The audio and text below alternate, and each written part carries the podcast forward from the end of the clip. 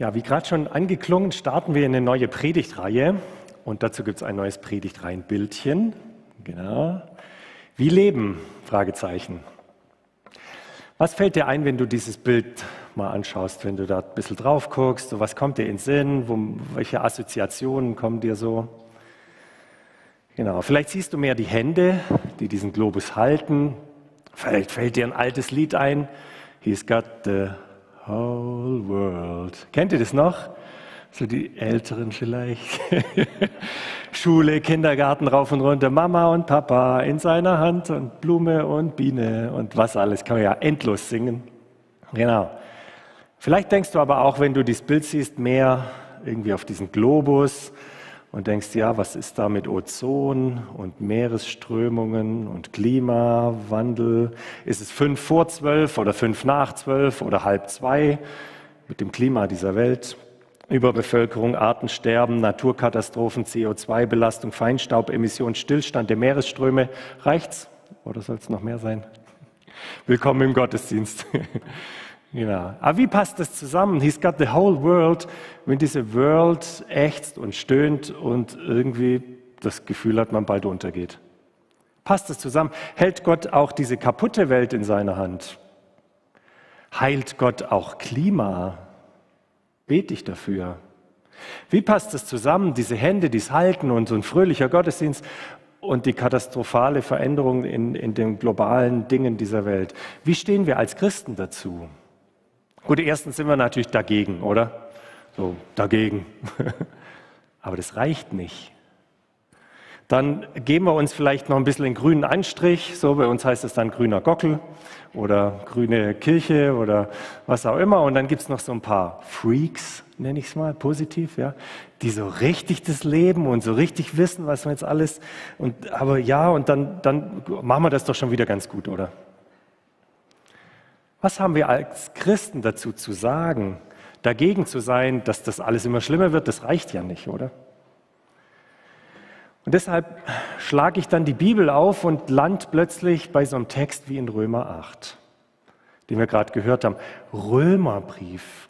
Nicht bloß irgendein versteckter Prophet im hintersten Winkel Israels und nicht ein poetischer Psalm irgendwie, sondern Römer, Paulus, mitten im Neuen Testament um Jesus und Kreuz und Sünde und Gericht und plötzlich mitten, mitten in Römer 8, dem wichtigsten Kapitel im Römerbrief, die Bibelfreaks wissen, was ich meine. Plötzlich geht es um Ökologie.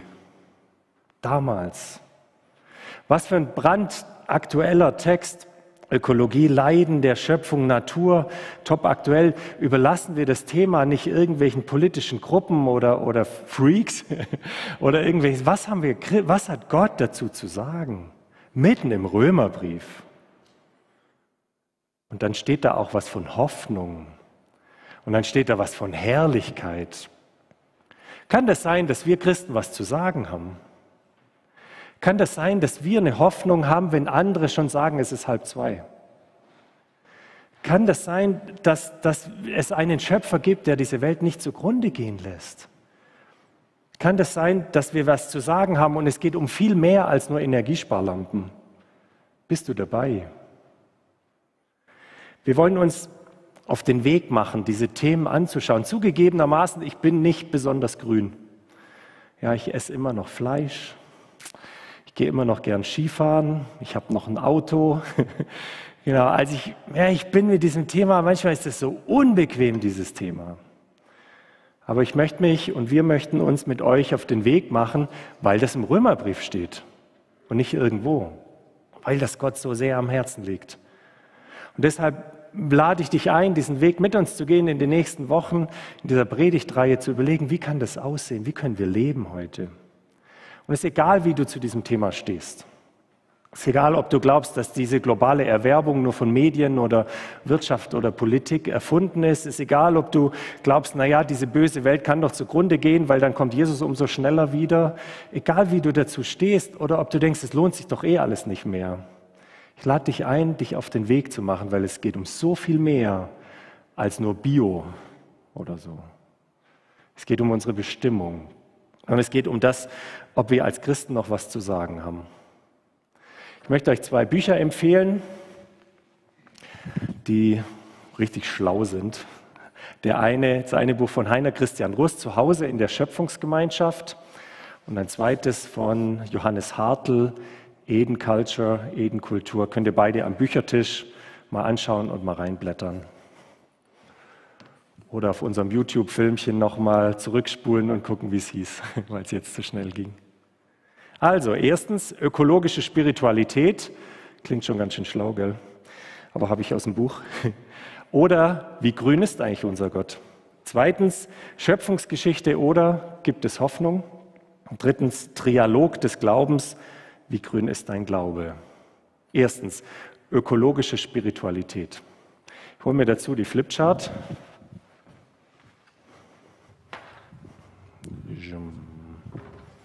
So, mal gucken, dass hier ihr das gut sehen könnt. Erstmal haben wir Gott. Okay, du bist in der Kirche, Gott kommt vor, alles gut. Dann sind wir Menschen, wir sitzen hier, genau. Und dann gibt es Natur. Die Frage ist, wie kriegen wir das zusammen und wie hat das Ganze Bestand? Wie macht das Ganze Sinn?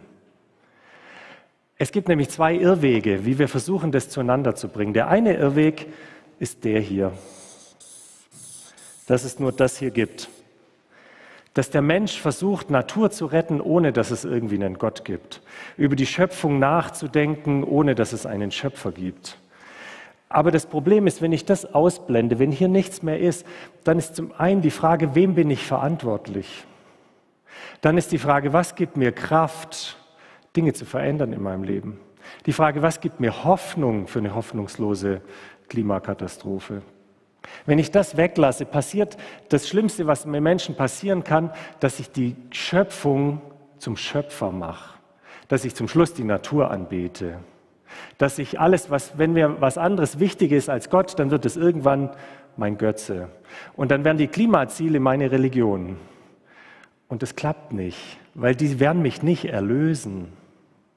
Die werden mir nicht Kraft schenken, die werden mir nicht meine Schuld vergeben, die werden mich nicht im Innersten verändern. Also Schöpfung ohne Schöpfer, dem geht die Puste aus. Da gibt es aber auch einen zweiten Irrweg. Wenn es nur diese Verbindung gibt und das ausgeblendet ist, dann geht es um meinen Seelenfrieden, dann geht es um meinen Jesus in meinem Herz allein und dann geht es darum, wie ich halt möglichst schnell in den Himmel komme egal was mit dieser Erde vor uns passiert. Das ist genauso ein Irrweg, weil dann, dann bleibt mein Glaube ein persönlich individualistisches Ding und dann hat es nichts mit dem Leben hier zu tun. Dann ist es nicht real. Dann hat mein Glaube nicht Hände und Füße. Dann ist mein Glaube tot irgendwie. Glaube ohne Werke ist tot. Aber die Frage ist, wie bekomme ich das zusammen? Wie soll das zusammengehen? Wie, wie geht Beten und CO2 zusammen? Genau, meist spalten wir das ja auf. Jetzt ist Beten, jetzt ist Gottesdienst, morgen ist dann wieder Presse und Nachrichten und so Zeug. Paulus weiß, wie es geht. Römer 8, Vers 19. Ja, die gesamte Schöpfung wartet sehnsüchtig darauf, dass die Kinder Gottes in ihrer ganzen Herrlichkeit sichtbar werden. Hier wird die Sehnsucht der Schöpfung, der Natur und die Sehnsucht von meinem persönlichen Beziehung zu Jesus wird plötzlich zueinander gebracht aufeinander bezogen. Spannend, oder? Dass die Natur etwas wartet darauf, dass ich wirklich ein Kind Gottes bin und in meine Bestimmung komme. Das ist spannend. Ich verstehe nicht ganz alles in diesem Vers. Was das genau bedeutet, checke ich nicht so ganz. Aber, aber das wird in Relation gesetzt, wie wenn das völlig aufeinander bezogen ist. Mein persönlicher Glaube, mein Leben mit dem Heiligen Geist und meine Eifer, irgendwie Jesus kennenzulernen und die Schöpfung und Natur und Klima. Für Paulus ist es kein Problem, das zusammenzudenken. Letztlich ist es also eine Frage des Gottesbildes, ob ich das zusammenbringe. Wie grün ist dein Gott? Interessiert er sich für Klimaerwärmung oder, oder hat er diese Welt halt einfach mal am Anfang geschaffen und so aufgedreht, so Duracell-Männchen, ja, so hinten so, so aufdrehen, aufdrehen und dann kling, kling, kling, kling. Ja, manche kennen es noch. genau, wie lange wie lang tickt die Welt halt noch und irgendwann hat sie halt ausgetickt, dann geht es halt im Bach runter. Die Frage ist, ist die Schöpfung nur der Rahmen für die Geschichte Gottes mit dir und mir? Und dann vermodert der Rahmen halt irgendwann und ist auch egal irgendwie. Oder ist die Schöpfung das Bild und ich ein Teil davon? Wie grün ist denn Jesus? Vor zwei Wochen haben wir was gefeiert, dass der Schöpfer Schöpfung wird. Grüner geht's gar nicht. Dass Gott Mensch wird, der Schöpfer wird Schöpfung, dass Jesus Wunder wirkt in dieser Schöpfung, Sturmstillung, Krankenheilung. Letztlich ist sein Tod ein Teil der Schöpfungsgeschichte, weil er gibt sich hinein in die Vergänglichkeit dieser Natur, dieses Seufzens, von der Paulus spricht. Und Auferstehung. Auferstehung ist grün. Weil da entsteht nicht ein Geist der Liebe, der uns alle irgendwie ergreift, sondern Jesus ist leibhaftig auferstanden. Er kommt in Körper, in Materie, in Natur, in Grün. Schöpfung findet an Ostermontag ein gewaltiges Update. Schöpfung 2.0. Paulus sagt, der Erstling der neuen Schöpfung. Gäbe es noch viel zu sagen, aber ich gehe mal weiter zum Heiligen Geist. Wie grün ist denn der?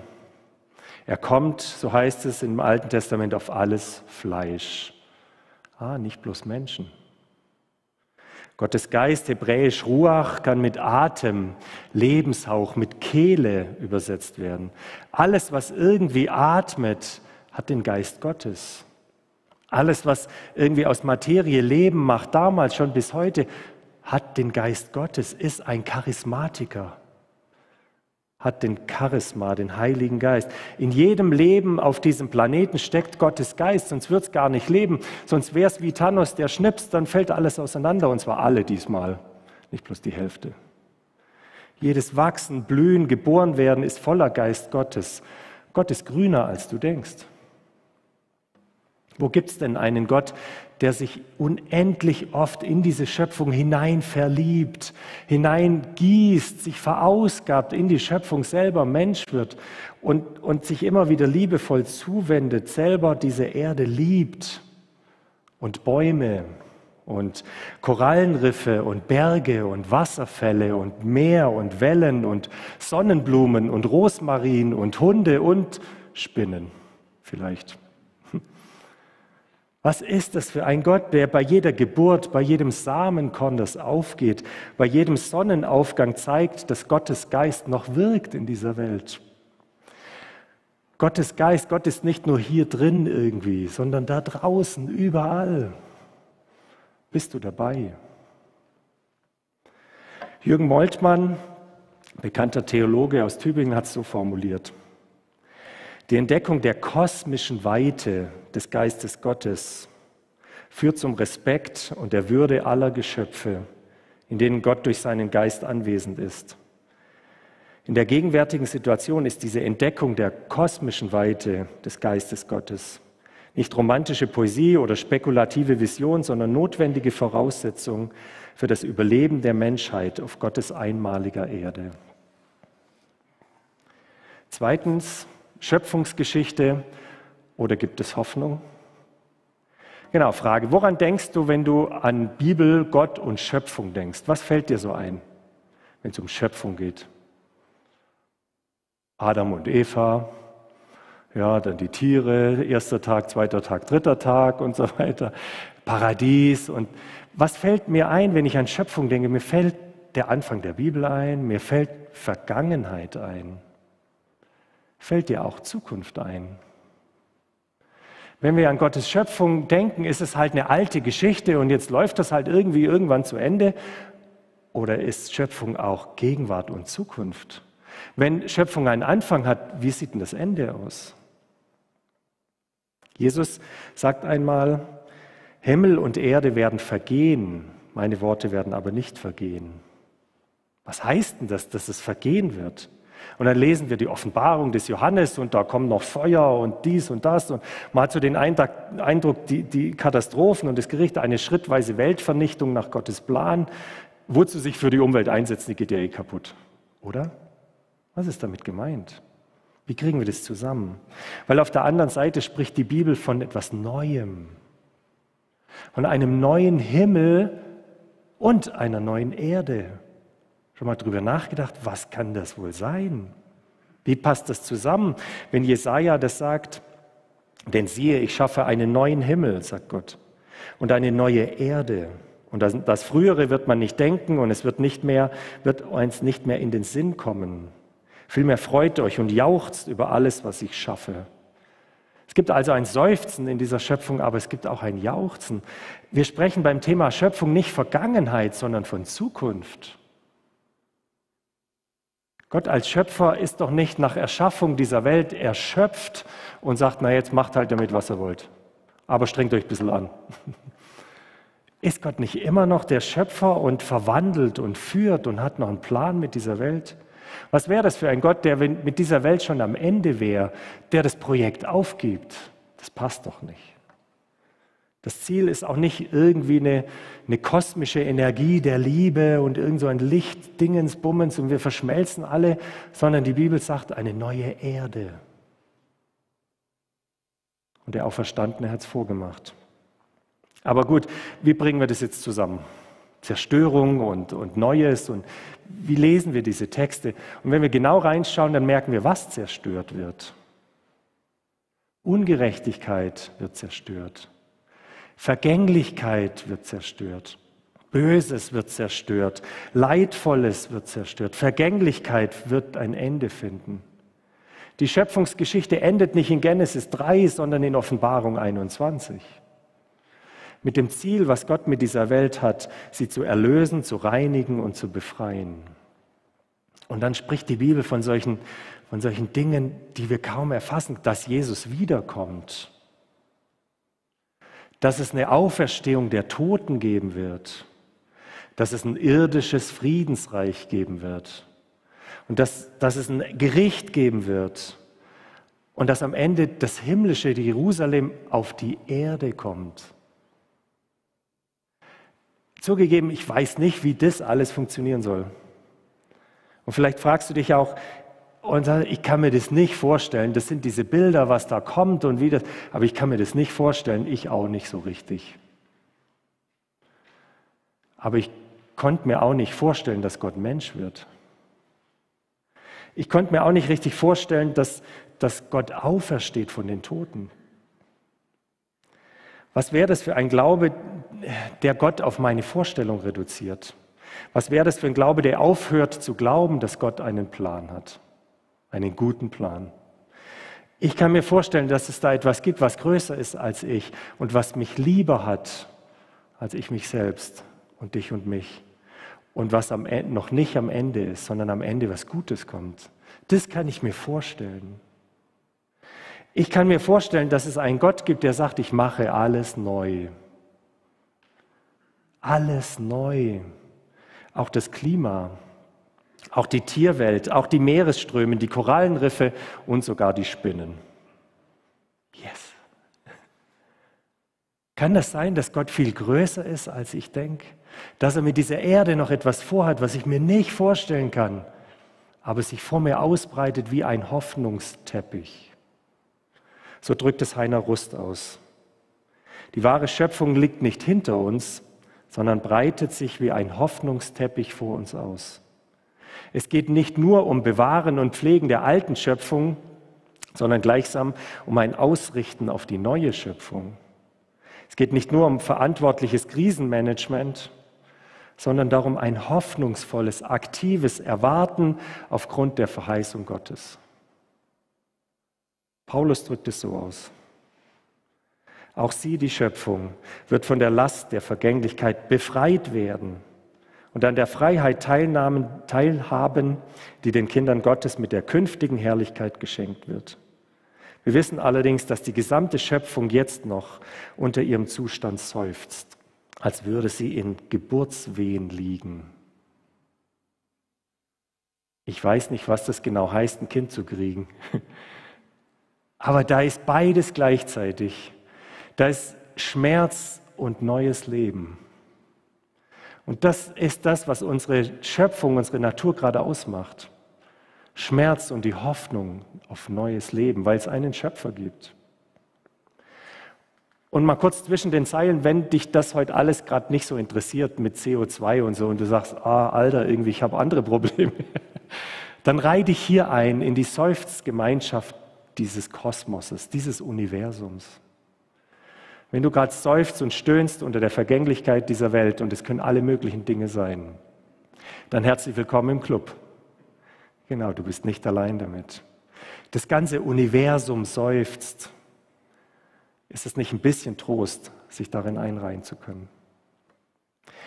Und wenn dich dieses Seufzen schier übermannt, dann denk dran, es sind Geburtswehen. Gott sagt, ich mache alles neu. Vielleicht noch nicht hier und jetzt, alles so, wie du es möchtest. Aber was Neues entsteht. Ich bin doch noch lang nicht am Ende. In die Seufzgemeinschaft zu sein, heißt auch in die Hoffnungsgemeinschaft zu kommen. Drittens noch kurz, müssen ja unser Schaubild noch auflösen. Ähm, Trialog des Glaubens, wie grün darf es denn sein? Also das Problem ist hier, wie kriegen wir das hin, dass das hier funktioniert? Erstmal hat die Kirchengeschichte und die Auslegung der Bibel einen fatalen Fehler begangen und hat die Schöpfung unter die Füße der Menschen gelegt. Der Mensch ist die Krone der Schöpfung und jetzt beuten wir sie aus. Hat vielleicht keiner so gewollt, aber ist passiert. Dann hat man irgendwie noch überlegt, wie man das Ganze begründet. Theologisch und biblisch gibt es schon ein paar schöne Texte, die da in die Richtung passen. Und dann war der Mensch halt die Krone der Schöpfung und alles andere muss halt herhalten, damit es mir gut geht. Meine Krone glänzt. Und dann haben wir noch einen Fehler gemacht. Wir haben Gott abgeschafft. Und dann Gut Nacht. Wem bin ich dann noch verantwortlich? Wer gibt mir noch Kraft und Hoffnung? Dann geht diese Welt den Bach hinunter. Weil wer schafft es schon, kein Fleisch zu essen? Okay, da gibt es schon ein paar. Nicht mehr Skifahren zu wollen? Okay, gibt es auch schon ein paar. Aber was gibt mir die Kraft, wirklich Dinge anzupacken in dieser Welt? Es braucht etwas Neues und Gottes Wort hat mehr zu bieten. Aber die Frage ist ja, was, was gibt mir die Hoffnung? Was gibt mir die Kraft? Was hält die Natur auf Augenhöhe? Ihr ahnt schon, oder? Fehlt ja noch was. Das hier. Da gibt es eine Beziehung zwischen dem Schöpfer und der Schöpfung. Nicht nur zu uns Menschen. Kann es sein, dass Gott auch die Natur liebt? Kann es sein, dass die Natur voller Geist Gottes gar nicht so blind und stumm und tot ist, wie wir tun? Die trägt doch Gottes Geist in sich. Die Erde bringt Leben hervor. Mutter Erde. Was für ein Geschenk von Gott. Schöpfung kann jubeln. Schöpfung kann anbeten. Berge sollen frohlocken mit Jauchzen und Bäume auf dem Feld sollen klatschen. Stell dir das mal vor. Ich freue mich drauf. Also mit ein bisschen Abstand. Kann das sein, dass Gott und die Schöpfung eine Beziehung haben und ich hineingenommen werde in diese Beziehung, die da ist? Die Erde kann, so sagt die Bibel, großen Taten Gottes erzählen und von der Herrlichkeit Gottes verkünden. Die Erde ist voll der Erkenntnis des Herrn. Und ich hoffe und denke, wir haben alle schon solche Momente erlebt in der Natur. Solche heiligen Momente, wo man plötzlich merkt, oh krass, hier ist irgendwie mehr wie nur H2O oder Granit, der sich da auftürmt, ein paar tausend Meter oder so. Wo man plötzlich merkt, hier ist jetzt irgendwie Gott. Hattest du das schon? Wenn wir eintauchen in diese Gemeinschaft, in diesen Trialog des Glaubens, He's got the whole world in his hands. Wie grün darf dein Glaube sein? Lässt du dich einreihen in das, was Gott vorhat in dieser Welt? Und wir sind ja selber ein Teil davon. Zuletzt noch einmal Paulus. Und sogar wir, denen Gott durch Jesus seinen Geist gegeben hat, den ersten Teil des künftigen Erbes. Sogar wir seufzen innerlich noch, weil die volle Verwirklichung dessen noch aussteht, wozu wir als Gottes Söhne und Töchter bestimmt sind. Wir warten darauf, dass auch unser Körper erlöst wird. Unsere Rettung schließt ja diese Hoffnung ein. Du bist eingereiht in die Seufzgemeinschaft und die Hoffnungsgemeinschaft. Und letztlich verbindet sich das alles in Jesus, wo der Schöpfer Geschöpf wird, wo Jesus zur Welt kommt und ein Stern den Weg weist, die Schöpfung mitspielt und mitpredigt, wo Jesus am Kreuz stirbt an Karfreitag und die, der Himmel sich verfinstert und es Erdbeben gibt, weil die ganze Schöpfung merkt, der stirbt auch für uns. Und an Ostern, an Auferstehung, Jesus der Erste ist von dem neuen Geschöpf und nicht nur als Geist auf diese Welt kommt, sondern in körperlicher, in leiblicher Auferstehung seine Wunden zeigt und Brot isst. Grüner geht's nicht. Darum ist Freitag Karfreitag, Friday for Future. Ich möchte beten und lade euch dazu ein, aufzustehen.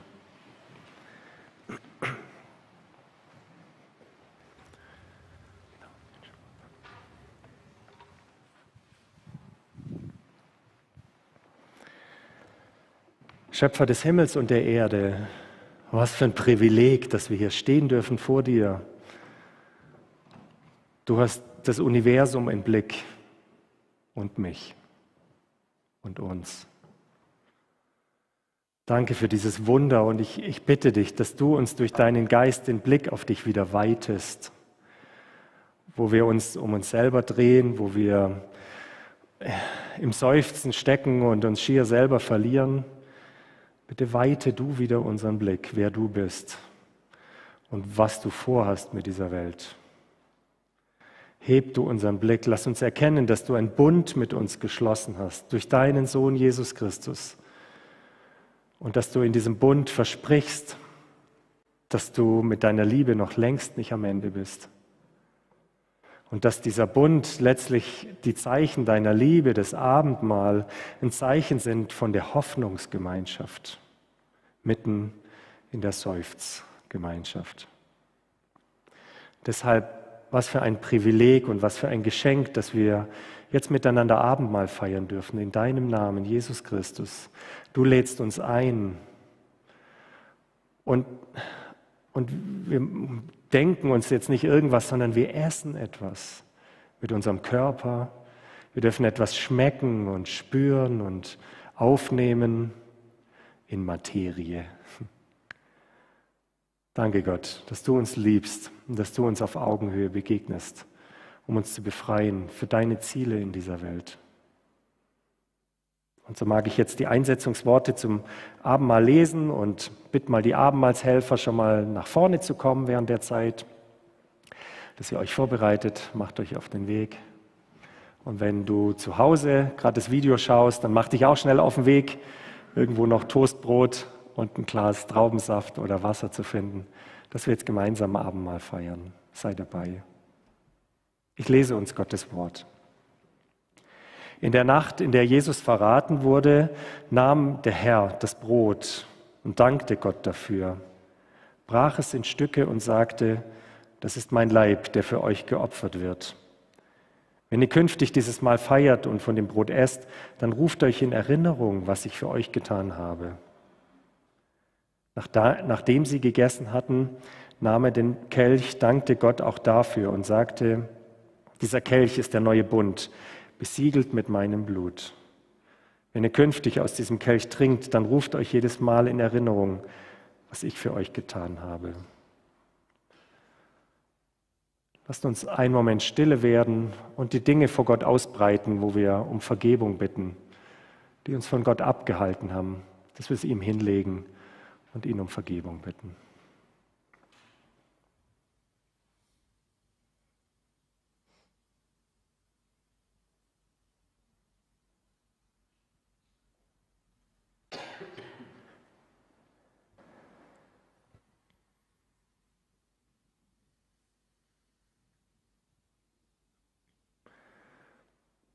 Schöpfer des Himmels und der Erde.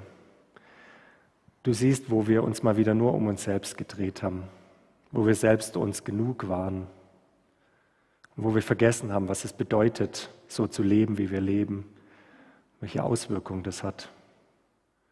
Vergib uns, wo uns andere Dinge wichtiger waren als du und deine Natur, wo wir vergessen haben, dass wir ein Teil deiner Schöpfung sind Danke, dass du ein Teil dieser Schöpfung geworden bist, damit auch wir wieder ein Teil deiner Schöpfung werden können, deiner neuen Schöpfung. Stärke uns jetzt durch die Zeichen deiner Liebe und begegne uns. Amen.